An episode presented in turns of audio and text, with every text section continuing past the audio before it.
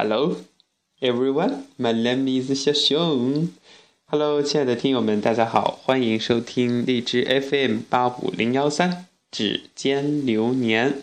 好久都没有跟大家做有的没的了，今天就跟大家一起来吐槽吐槽吧。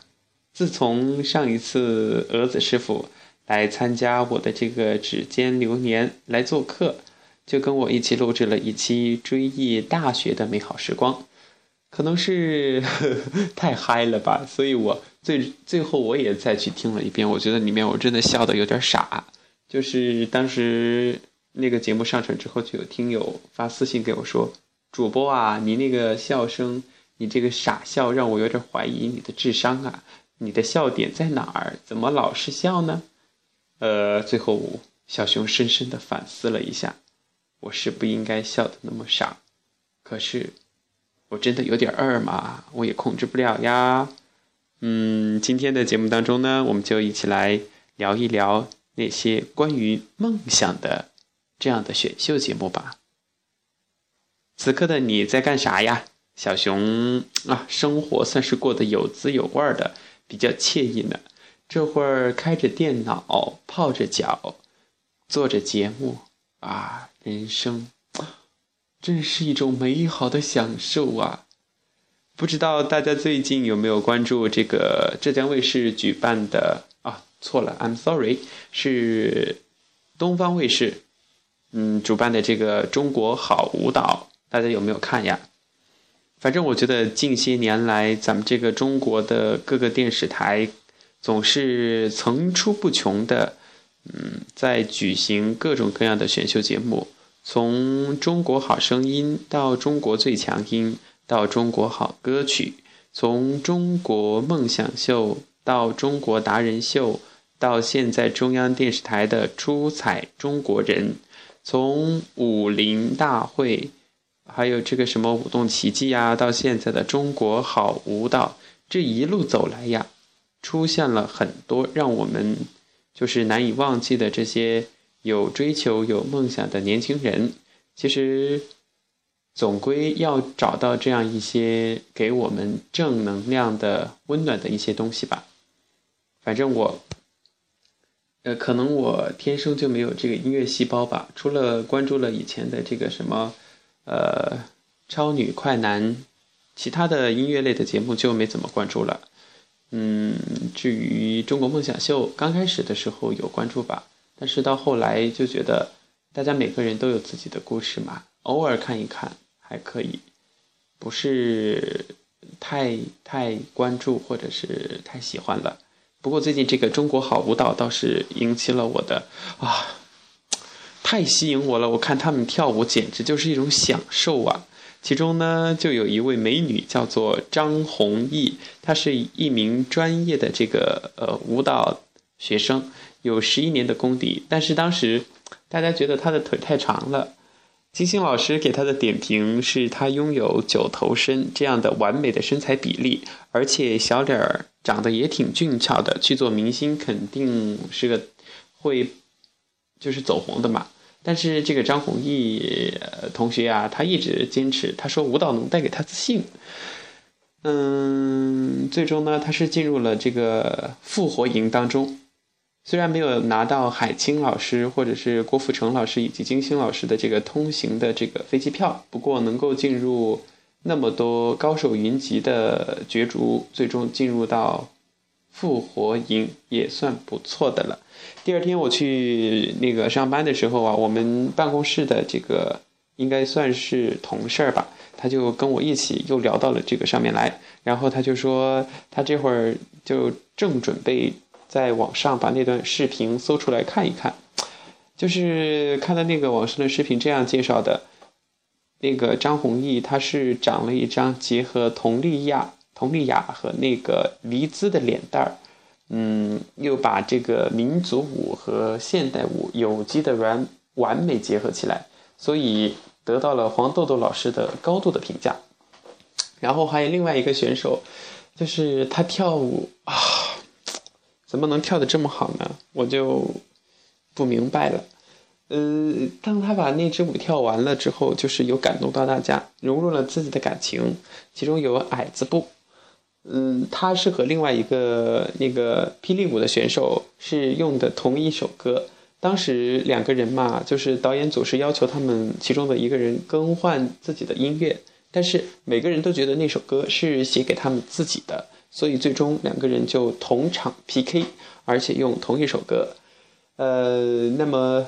强者相遇，勇者胜，所以最终大家留下了其中的一位选手，就被留下的那个选手呢。他说，曾经有老师这样评价他，就是说你这个腿太短了，不适合跳舞。最终金星老师他说，咱们现在这个舞蹈学院呀都被禁锢了，大家的思想都僵化了，就是要统一的身高、统一的形象、统一的帅哥美女啊什么什么的，呃，就是让很多真正在这方面。有质感、舞蹈有质感的这个，呃，这些选手啊，就被无情的筛选在外面淘汰掉了。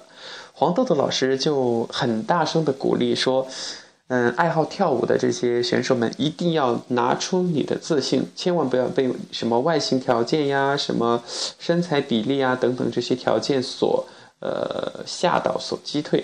因为黄豆豆嘛。”他虽然是咱们中国的舞蹈家，但是 他也不是那种高高的、瘦瘦的、什么什么线条很完美的人呐。但是他，呃，跳的舞就是有一种生命的感觉在里面。这就是想要跟大家分享的中国好舞蹈。其实去看一下挺好的。嗯，说到这里啊，我就又想到了，其实一个人的习惯呀，它是会随着时间的这种流逝而发生细微的改变。就比如小熊。曾经，呃，不能说年少吧，因为我现在还不老。反正就是有一段时间特别特别爱看《快乐大本营》和《天天向上》，仿佛每一周都盼着呀、期望着呀，赶紧到星期五、星期六吧，这样我就能够见到我亲爱的天天兄弟，还有我喜欢的娜娜、何炅、吴昕、维嘉以及啊胖胖的杜海涛。可是，到现在，我觉得。看不看这个节目，就是于我来说就无关痛痒了。可能是因为高三的那段时间太忙了，基本上就没有什么心思和时间再来看这些什么娱乐节目啊，或者是啥啥啥。最后到大学里边去，更是因为，呃，时间每天的时间都不是这种安排好了的，有时候太忙，可能就不会想到这些什么电视节目啊什么的，最终就。渐渐的，就他们就已经离开在我离开了我生活的习惯的这个模式里面。以前他们是里面的必要的一步，但是现在他们已经被其他的东西取而代之了。也是出于好奇，就在网上，呃，搜一搜这个《快乐大本营》，最终就看到了这个谢娜的一些东西吧。其实我觉得娜娜她。真的就像那个早期有人对她的评价说，她并不是一个多么优秀的主持人，但是她是一个优秀的娱乐节目女主持人。她并不是在主持，而是在分享和传递一种真诚的真实的快乐。不知道大家有没有这种感觉，认不认同这个呃老师说的这句话呀？反正我是觉得说的挺在点儿的，嗯。就是这个链链接上面呀，就是有说谢娜当年的一些成名的经历。其实娜娜早期在接受采访的时候就跟大家调侃过，她说回忆起我的成名史，那是一部血泪斑斑的战斗史啊。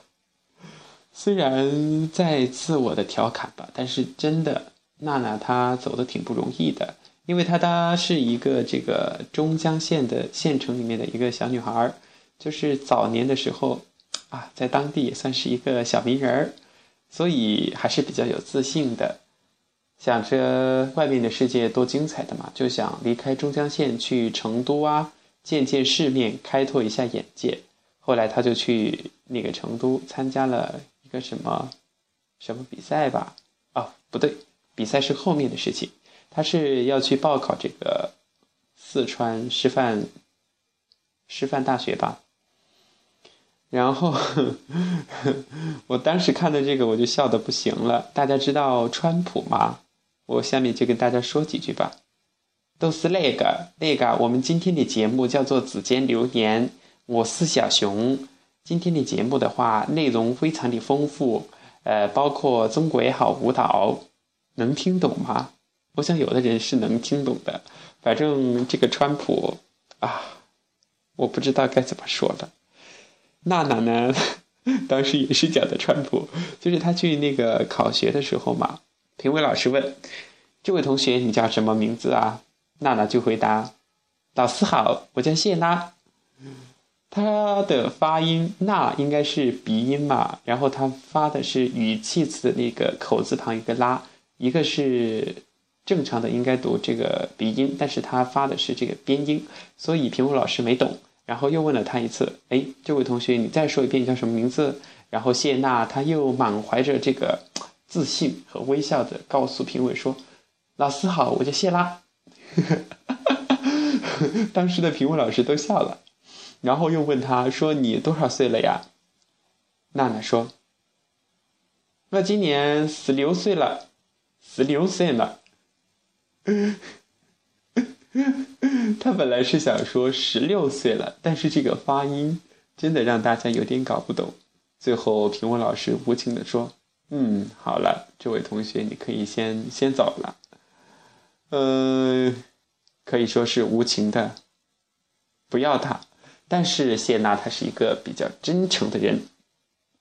考试完了之后呢，一直就是缠着院长嘛，说：“呃，你让我做旁听生，就我就心满意足了。”在和院长的这么交流了很久之后啊，院长是被他的这种呃执着的追求和这种嗯就是追求理想的这种精神所打动了，就答应。让谢娜谢娜留下来，然后做那个旁听生，跟着那些师兄师姐一起学习。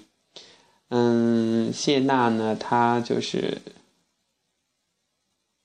就是曾经去参加过一个推新人推新人大赛，当时嘛，她在这个成都参加比赛是获得了四川地区的这个呃，反正比较靠前的名次，所以后来就去北京去参加那个总的比赛了。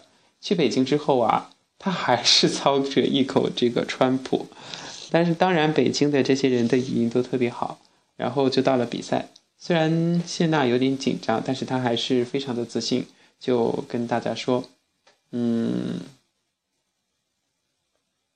他演讲的那个题目好像叫梦蝴蝶吧，其中本来应该是这样说的，那是在法国的南部，他是这样说的。”那是在法国的南部，哎，我反正模仿模仿不了，就是把鼻音读成边音，反正就是各种语音错误嘛。